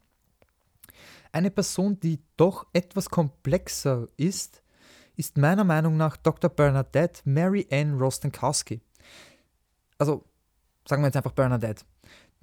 Denn Bernadette wird ganz anders in die Serie eingeführt, als sie dann eigentlich wirklich ist. Also sie braucht so circa eine Staffel, knapp zwei Staffeln sogar, um die Person zu werden, wie wir sie kennen und lieben. Am Anfang versteht sie Howards Witze nicht. Am Anfang findet sie diese Sachen komisch. Am Anfang ist sie zurückhaltend. Am Anfang ist sie sehr ruhig und noch leise. Später jedoch ja. weiß man, dass sogar ihr Chef Angst vor ihr hat, dass die Behindertentoilette ähm, ihretwegen zu ihrer eigenen Toilette umge äh, ähm, um, umgebastelt wurde, was ja nicht schlimm ist, denn Rollstuhl, wie auch immer, Amy oder Shirley, ähm, ist jetzt gerade eh auf Chemotherapie oder sowas oder auf, äh, im Krankenhaus. Also ist das nicht weiter schlimm, sagt der Chef. Ähm, gibt doch ein Fluchglas, wo alle immer einen Dollar reinhauen, wenn Bernadette flucht. Davon weiß halt Bernadette nichts. Ähm, mhm. Es gibt ja lauter so Sachen. Ne? Also Bernadette schafft es, nicht nur der Crew, also ihren Freunden quasi direkt irgendwie am Arsch zu gehen, sondern sogar ihren Chef, ihren Vorgesetzten, dass er Angst vor ihr hat. Was ja wirklich äh, also für ihre Größe und für das, welche Stimme sie mitbringt in der Show. Ähm, denn in der Serie hat sie eine sehr schrille Stimme. Die ist wirklich, wirklich schrill. Haben sie im Deutschen meiner Meinung nach auch relativ gut umgesetzt. Im Englischen ist halt wirklich so, dann hast du so einen Moment wie auf einer Kostümparty, wo Howard sie nachmacht und eben die schrille Stimme nachmacht und sie auf einmal dann so, so, hm, so klinge ich doch gar nicht. Und das ist halt mm. wirklich mhm. richtig geil, denn im Englischen nutzt sie dann einfach ihre normale Stimme. Ne? Also da hat sie ja keine so schrille, aber sie kann es sehr gut, dauerhaft sie so hoch zu, ähm, zu pegeln. Und deswegen ähm, ja, ist das so ein Markenzeichen von ihr. Ja, ich wüsste jetzt doch niemanden, den wir sonst irgendwie jetzt wirklich behandeln müssen, denn es gibt natürlich noch andere Side-Charaktere, aber die kommen immer nur in Abenteuern für gewöhnlich vor oder werden dann ganz am Schluss vielleicht interessant, wie Stuart David Bloom, also Stuart, der Comicbuchbesitzer, also Comicbuchladenbesitzer, den man schon von Staffel 1 aus immer wieder sieht. Der ab und der einmal sogar eine Beziehung mit Penny hatte, immer irgendwie mit dem Team zu tun hat, einige Staffeln gar nicht mal irgendwie erwähnenswert war und dann am Schluss hat er sogar schon bei Howard und Bernadette zu Hause gewohnt und war nicht nur vorübergehend Mitbewohner, sondern das ist eine Zeit lang gegangen, ein paar Jahre sogar, und hat kurzzeitig sogar mit der Freundin dort schon fast gewohnt. Ja, das halt irgendwie so zu ihm gesagt. Ansonsten habe ich wirklich keine, finde ich, nichts, was ich über die anderen Charaktere sagen müsste und würde eigentlich so dich fragen, was so dein Lieblingsmoment von der ganzen Show war. Denn jetzt kennen wir all diese Charaktere, die damit zu tun gehabt haben, wissen ungefähr, für was die verantwortlich sind. Und jetzt kann ich dich auch endlich fragen, was dein verfluchter Lieblingsmoment war in der gesamten also, Show. Also absolut so, meinst du jetzt quasi so funny oder, oder generell? Ja, ähm, eh generell eigentlich. Ja, muss jetzt also nicht funny gewesen sein. Okay, äh, generell ist es schwierig, sich zu entscheiden, aber wenn ich wählen müsste, dann würde ich sogar wirklich das Ende nehmen, wo eben Sheldon die Rede hält. Also weil ich, ich die, die, die Rede finde ich halt einfach so schön, dass ich jedes Mal so eine kleine Freudenträne vergießen muss, dass er endlich nach den ganzen Jahren eingesehen hat, dass nicht alles nur um sich, um ihn dreht halt. Sondern halt er Freunde hat, die ihn unterstützen, die, die immer, egal was er für Blödsinn schon wieder macht und wie sehr er auszuckt und seine Marotten auf, auf den Punkt bringen muss, ihn aushalten. Also man muss ja wirklich sagen, aushalten und mhm. tolerieren. Mhm. Und das, das ist halt auch eine Glanzleistung, die er dann akzeptiert und also beziehungsweise halt eben anerkennt und sie eben damit dann quasi in dem größten Preis, den er sich vorstellen hätte können für seine, für seine Leistung, sie ehrt bevor er sich selbst ehrt. Ja, und vor allem, ich meine, er hatte auch dann Astronaut Howard Wolowitz und nicht Ingenieur, hätte Genau. auch Ingenieur sagen können zum Beispiel. Ne? Aber Astronaut Howard Wolowitz. Und das ist schon etwas, wo ich sage, so, ja, da hast du ein bisschen Respekt rausgehört. Ähm, bin mir auch sicher, Jo- Jim Parsons eben hat sich sehr gefreut, dass er endlich den Sheldon auch anders porträtieren konnte. Denn natürlich war es lustig eine Zeit lang. Aber ich kann mir auch nicht vorstellen, dass ich mit Anfang 40 dann noch immer jemanden porträtieren möchte, der einfach eben zwei T-Shirts anhat. Ja. Ja. So, bin ich mir auch nicht wirklich sicher. Ja, ist ein ganz netter Moment, aber muss ehrlich sagen, ein bisschen, ähm, ja, faul gewählt. Denn, ja, erste, letzte Folge oder sowas ähm, sind natürlich Schlüsselmomente, die sehr tiefgreifen in, in Serien. Mein Lieblingsmoment war die Folge, ich meine, da habe ich zwei, aber beide spielen in einer Wüste. Die erste ist, wo sie den Meteoritenschauer eigentlich anschauen möchten. Ähm, Howard, Leonard und Raj. Und dann aber ähm, irgendwie eingeladen, also Howard wird eingeladen von, weil ich glaube, er musste aufs Klo und da waren zwei ältere Hippie-Damen, die um die Ja. 60, 70 Jahre alt waren und äh, die haben ihn dort gehen lassen, weil die haben einen Wohnwagen gehabt und haben ihm ein paar Kekse mitgegeben, Cookies. Und die haben sie halt gegessen und die waren anscheinend irgendwie verzaubert, denn ihnen ist ganz gut gegangen danach. Hm, sagen wir, wie es war. Anscheinend waren das so Hasch-Cookies oder so und die Ja. Typinnen waren echt so Hippie-Umis im wahrsten Sinne des Wortes.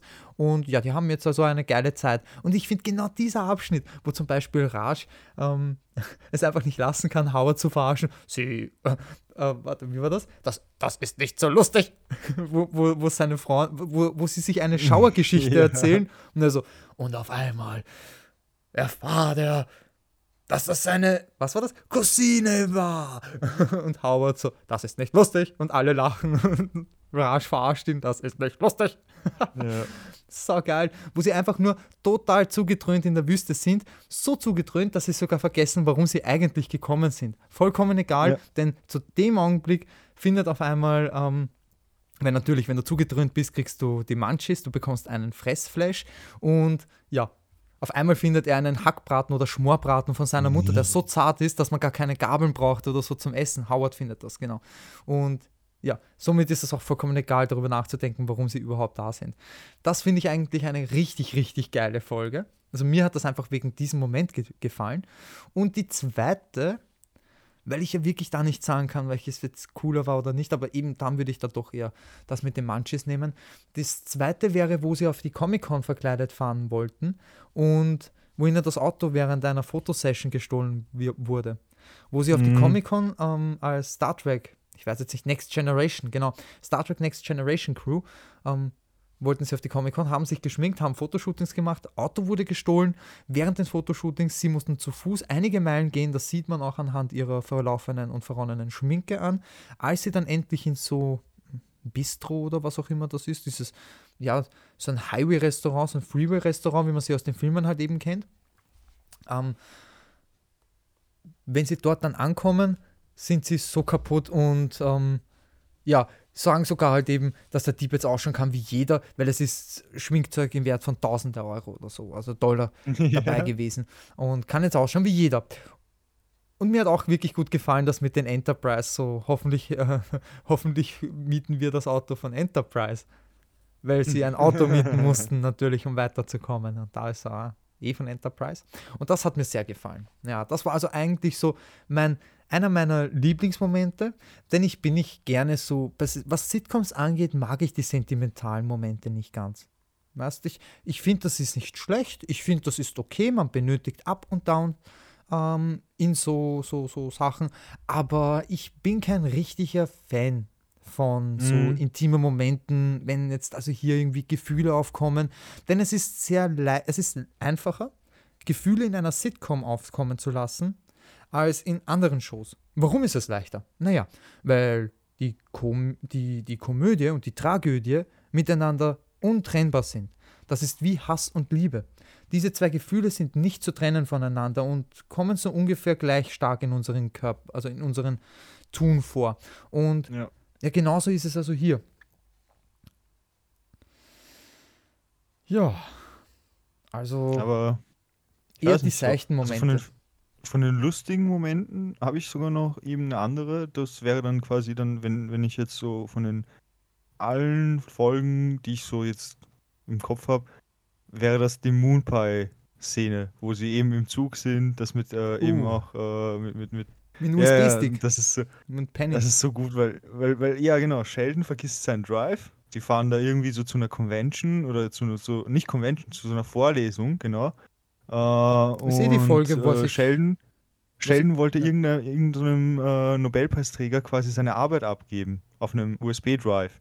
Den USB-Drive hat er aber zu Hause vergessen. Darauf sind sie aber erst gekommen, als sie im Zug schon gesessen sind. Wann Smooth heißt der. Wann Smooth genau. Ja. genau, genau, danke, ja. Und, Oder nur Smooth, äh, ich weiß nicht, aber irgendwie Smooth. Ja. Ja, ja. Und auf jeden Fall, Penny kriegt dann einen Anruf und ja, kannst du bitte gucken und so. Und lange Rede, kurzer Sinn, sie geht nachschauen, findet den und findet aber auch ein paar andere Briefe. So voll schöne Briefe von seiner Mima. Also sie teast ihm über das Handy, während er im Zug sitzt und nicht irgendwo anders hin kann und er muss das ertragen und Ja. ähm, Leonard muss sogar ein paar Mal eingreifen, der gegenüber von Sheldon sitzt, weil Penny, wie gesagt, sie ist die Einzige, die eben irgendwie Sheldon dazu bringt, dass also was Sheldon normal immer mit anderen macht, kann Penny mit Sheldon machen, weil Penny ist die Einzige, der erst vollkommen am Arsch vorbeigeht. Jeder Ja. andere von den Nerds will von jedem gemocht werden. Vor allem Leonard ist so ein People-Pleaser, das wird auch angesprochen in der Serie. Der möchte immer alle zufriedenstellen, nie irgendwie Probleme mit anderen bekommen. Und Penny ist genau das Gegenteil. Ja? Also wenn Penny Ja. Probleme mit jemandem bekommen kann, blüht sie auf. Kann natürlich auch anders, aber das ist genau das, warum sie die Dompteurin in dieser Gruppe, Gruppe ist. Also ohne Ja. ihr okay geht gar nichts.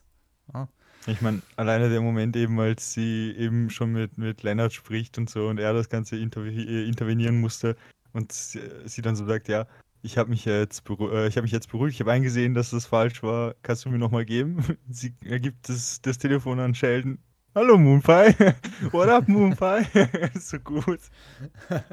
Wobei, das ja auch, Moonpie wurde er ja von seiner Mima genannt, also seine Oma, Genau, ja. die ja auch anders porträtiert wird in der Big Bang Theory, als wie was es in Young Sheldon so ist. Es Ja. ist aber auch so, dass das sehr oft passiert. Lus kurioserweise passiert das sogar, ähm, dass Amys Mutter gegen Mitte der Serie ähm, haben, hat Sheldon ein Videocall mit ihr. Und da ist es eine kleine, zierliche Frau, Amys Mutter. Eine wirklich sehr zierliche Frau. Du hast Angst, Ja. ihr irgendetwas Negatives zu sagen. Du denkst, sie wirklich sehr liebe, zierlich. Im, wenn dann allerdings Amys Mutter zu Besuch kommt, ist es, wie heißt die Dame nochmal? Ruth Bates? Nein, das war, das war ihre Rolle. Äh, keine Ahnung, wie, wie heißen die jetzt Ich weiß nochmal? das jetzt auch gerade echt nicht mehr. aber eine sehr bekannte Schauspielerin, eben, die hat bei, Ja. die, die war die Mutter von, von äh, Bates, eben, Ruth Bates, glaube ich, hat die da geheißen. Sie war bei, bei der Netflix-Serie Disenchantment oder Disjointed, ähm, wie die nochmal geheißen hat, wo die einen, einen so einen Cannabisladen in Los Angeles geführt hat. Ja, stimmt, ja. Genau. Ja. Da kennt man sie auch. Sie ist ein Chuck Lorre-Liebling, denn sie war auch schon bei ah, Two and a Half Men, war sie die Inkarnation von Charlie Sheen einmal. Und ja, du, das ist quasi, das ist so, Das ist schon eine lange Liste, ja. ja, es ist inconsistent irgendwie. Also oftmals ist es so, dass sie Sachen am Anfang der Serie vorf äh, vorführen, vorstellen und dann werden sie aber ganz anders irgendwie ähm, abgearbeitet über die nächsten Staffeln. Ich meine, ansonsten, man kann ja auch nicht alles perfekt machen. Und Ja, man kann ja auch nicht in die Zukunft gucken, also. Eben. Und bleiben wir gleich bei diesem Perfekt machen, denn da gibt es ein, da gibt es ein paar ganz nette Anekdoten, was, wenn es um die Machung beziehungsweise überhaupt um Big Bang Theory geht. Denn Big Bang Theory hat bei weitem nicht gleich am Anfang so funktioniert, wie es heute funktionieren tut oder funktioniert hat. Und zwar gibt es ja von jeder Serie immer einen Pilot. Der Pilot ist quasi sowas wie die erste Folge, aber nichts Offizielles. Wird sogar für gewöhnlich ganz am Anfang einen kleinen, ähm, einer kleinen Audienz, also so einen kleinen Zuschauerkreis, wird das vorgespielt in einen abgesperrten Raum oder wie auch immer. Also in einen Raum, weiß nicht, ob der abgesperrt ist, nicht. Ist mir egal, ähm, wird das einer kleinen Gruppe vorgeführt. Je nachdem, wie gut die das findet oder schlecht die das findet, werden Ideen übernommen oder alles komplett verworfen. Und bei Big Bang Theory war das ja ungefähr genauso. Da gab es einen Pilot, den kann man sich sogar auf YouTube zwar unterteilt, aber man kann sich den gesamten Pilot anschauen. Glaube, ich sind ja. fünf Parts oder sechs Parts, wenn nicht sogar mehr. Und da waren eigentlich unsere beiden Hauptdarsteller schon die Hauptcast auch. Also Leonard war Leonard und also Johnny Galecki und war Leonard und Jim Parsons war Sheldon. Sheldon war ungefähr so, wie man ihn kennt. Leonard war ganz genau so, wie man ihn kennt. Bei Sheldon war es nur so, er hat einen etwas größeren Reiz nach sexuellem Verhalten gehabt, als er das sonst an den Tag legt. Hat Coitus nicht Coitus, sondern eben Sex genannt. Das, was ja. Sheldon eigentlich nicht tut. Denn das ist komisch in, von ihm. Ja. ja, denn aus Young Sheldon wissen wir, dass ich, in irgendeiner Folge, ich weiß nicht mehr genau welche, da ist er nämlich zu dem Entschluss gekommen, er möchte nicht mehr über Sex sprechen. Er will das nie wieder hören, denn es wird so viel über das gesprochen. Ab jetzt Coitus. Sex wirkt zu naughty, dirty und sowas. Auf alle Fälle ist das deswegen der Fall.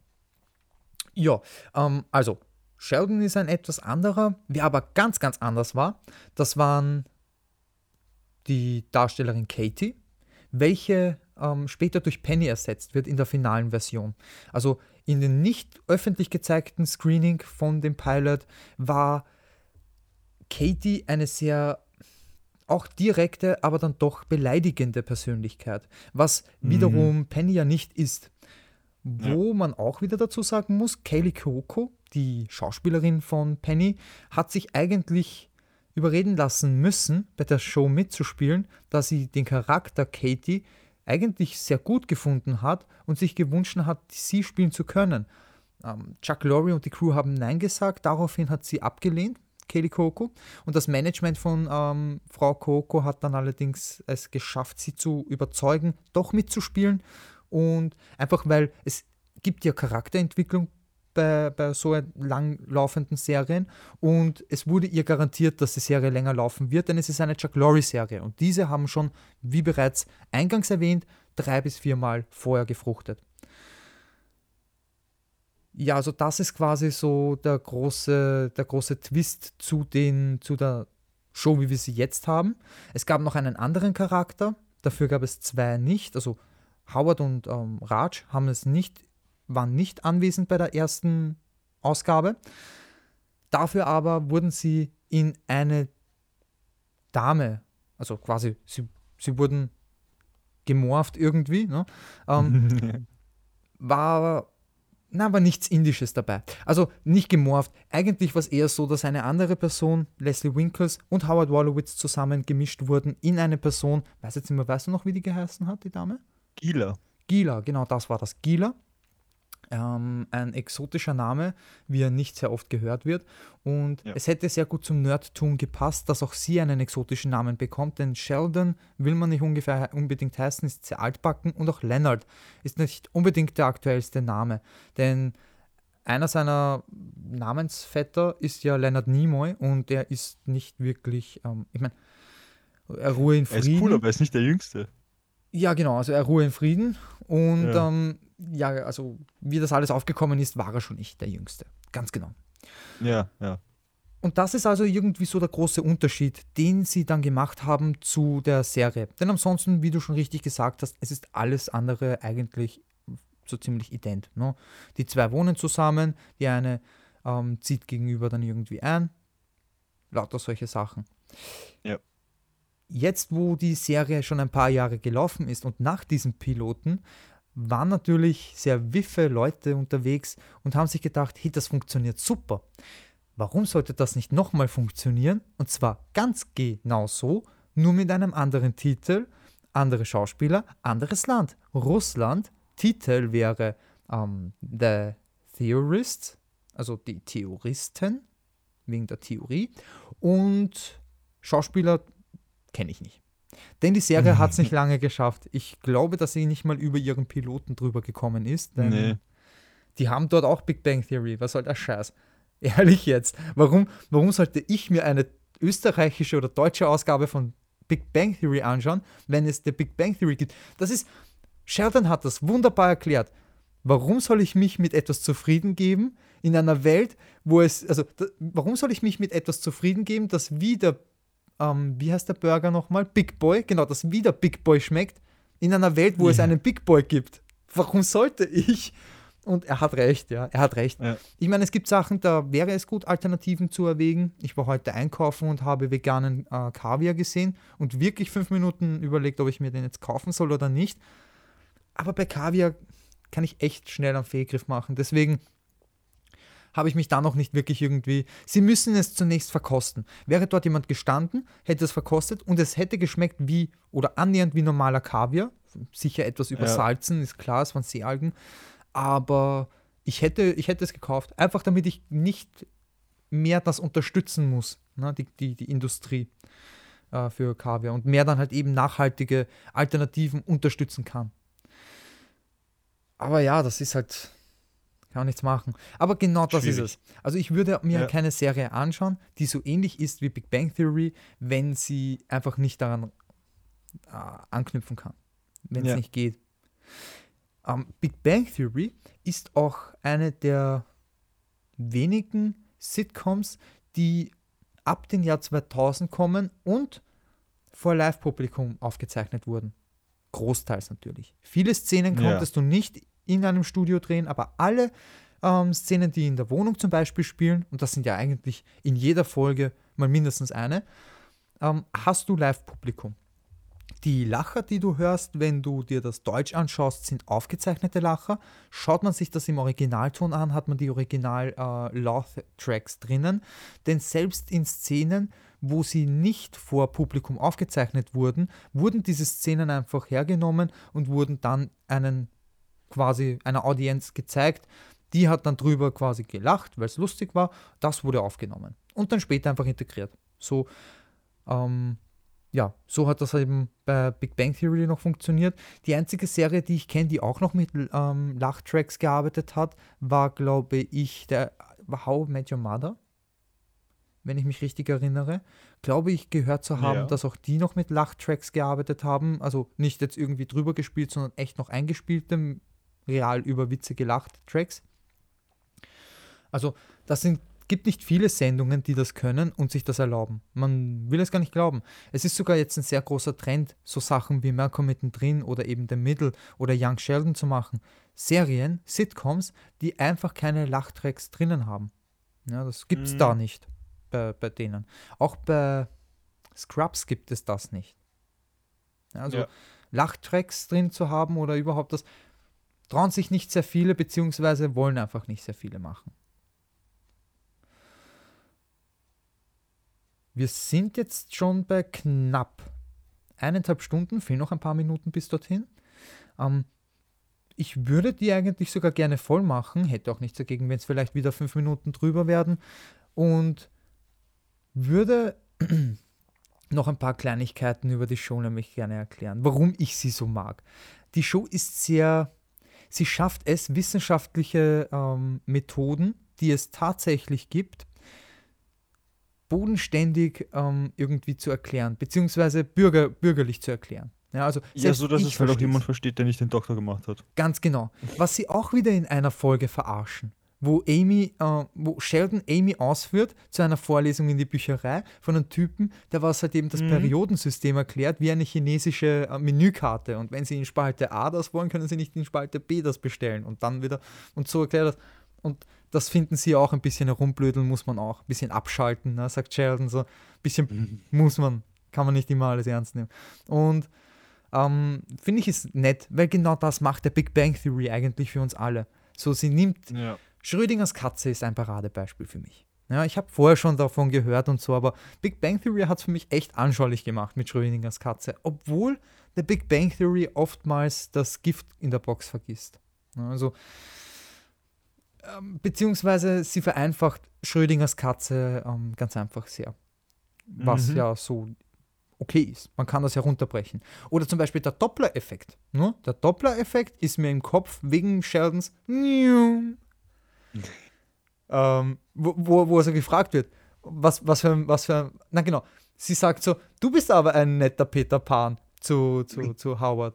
Und er so, ja, ich bin Peter Pan, obwohl er eigentlich ja Robin Hood, glaube ich, war oder sowas, ne? Und dann fragt sie, und was bist du? Und Sheldon, ich gebe dir einen Tipp. Äh, bist eine TÜV-TÜV-Eisenbahn? Knapp dran. Ich gebe dir noch einmal einen Tipp. Und dann macht er das noch einmal und sie so, TÜV-TÜV-Eisenbahn mit Dachschaden? scheiße, ja. Äh, finde ich ganz nett, finde ich ganz lustig. Durch diesen Witz habe ich mir eben den Doppler-Effekt auf alle Fälle gemerkt und werde mir das bis an mein Todesbett, werde ich mal das auf alle Fälle merken. Äh, Sterbebett, so werde ich mal das merken. Und äh, ja, das ist das, was ich meine. Also die Show ist nicht nur lustig, weil sie lustig ist, sondern ist auch ähm, dabei wenig, aber doch informativ. Informativer als die meisten anderen Shows. Ja. Aber wie wir auch schon kurz, nur kurz ähm, angeschnitten haben, möchte ich auch noch erwähnen, dass da nicht alles äh, Gold ist, was glänzt. Denn wir haben, ja, wir haben außer Acht gelassen, dass hier eben sehr, sehr viel ähm, rassistisches, toxisch, toxisches und aber auch sexistisches Verhalten an den Tag gelegt wird. Das allerdings nicht nur von den Nerd-Jungs, die das perfekt beherrschen, weil, wie gesagt, wir haben das nur kurz angeschnitten und da haben wir schon bereits erwähnt, die, denen verzeiht man das gerne, weil sie irgendwie dieses Trottelige dabei haben. Und deswegen verzeiht man mhm. ihnen das ganz gerne. Aber, also, wenn ihr euch das noch, also, wenn du das hörst und du schaust dir The Big Bang Theory irgendwann nochmal an oder siehst es einfach im Fernsehen, achte doch mal eher drauf. Achte auf das, was sie nicht sagen, beziehungsweise was sie sagen, aber dann gleich wieder runterspielen. Denn das ist eine sehr gern gemachte Methode. Ich sage etwas und spiele es dann gleich wieder runter, damit die Bedeutung ähm, irgendwie nicht so ernst genommen wird. Trotzdem bleibt das Gesagte im Raum. Gefühle werden ja. verletzt. Und das ist halt so, darüber kann man nicht eine Lachspur drüber legen. Ich meine, man kann, aber ich finde, man sollte da vielleicht auch das ein oder andere Mal mit einem kritischen Auge drauf schauen. Denn anders als Two and a Half Men verstecken die das etwas besser, dieses sexistische Verhalten unserer Hauptfiguren. Two and a Half Men hat nicht mal anständig gemacht, das zu verstecken. Das hat sogar ein Jugendlicher in der Pubertät herausgefunden, dass es zu sexistisch ist. Ich meine, wenn ein, wenn ein pubertierender Jugendlicher sagt, dass Scheiße zu sexistisch ist, dann muss das ja wohl was sein, ne? Und ich glaube, bei Big Bang Theory haben sie das einfach so gut verstecken können. Ja, merken die meisten Fans nicht. Auch ich habe lange gebraucht, um eigentlich dahinter zu schauen, dass das nicht alles konform ist. Ja, ja. ja muss sagen, jeder verbessert sich Tag für Tag. Wir werden nicht perfekt mit irgendeinem Supermoral-Kompass geboren. Es ist unsere Gesellschaft, die daraus macht, was es ist. Und ich begrüße diesen Wandel. Nicht immer, also wenn man jetzt zum Beispiel mit den ähm, Gendern hier geht, dann würde ich sagen, würde ich eher die deutsche Sprache so umstellen, dass wenn ich jetzt da zum Beispiel zum Arzt gehe, ich halt eben dann Weiß ich nicht. Weil das Problem ist, oftmals ist, wenn man sagt, ich gehe zum Arzt, dass man sich einen Mann drunter vorstellt. Dass man die deutsche Sprache so umstellt, dass es quasi wie im Englischen ungefähr eben, ich meine, da gibt es auch oft ein paar Unterschiede, gibt es ja auch den Host und Hostess zum Beispiel, aber für mhm. gewöhnlich ist das eher eine, eine, eine neutrale, geschlechtsneutrale Bezeichnung. Warum können wir nicht dorthin kommen? Ja? Warum muss es Krankenpfleger und Krankenpflegerinnen geben und nicht einfach Nurse? Ja, das, ja dann so quasi. Das ist, das ist ein richtiges Kopffick-Thema. Ja, das ist ein Thema eigentlich auch für eine andere Sendung, für eine andere Show. Ähm, ich würde jetzt eigentlich auch sagen, ich habe nicht mal die Hälfte von dem angesprochen, was ich eigentlich sagen wollte. Die Charaktere haben so tiefgründige Züge und sind so vielschichtig, dass ich selbst mit einer Reduktion dieser gar nicht mal ähm, annähernd zu dem gekommen bin, was ich sagen wollte. Ja, ja, wie es natürlich bei Marvel auch so war, wie es auch bei Star Wars so war, muss ich mir hier also vornehmen, eigentlich eine zweite Episode darüber zu machen. Und zwar nur über die Abenteuer unserer Helden.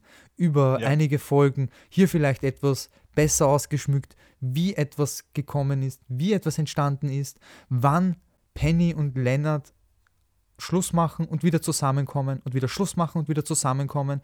Denn wie, ein, wie Zack einer der Freunde und Ex-Freunde von, Le von Penny das schon gesagt haben.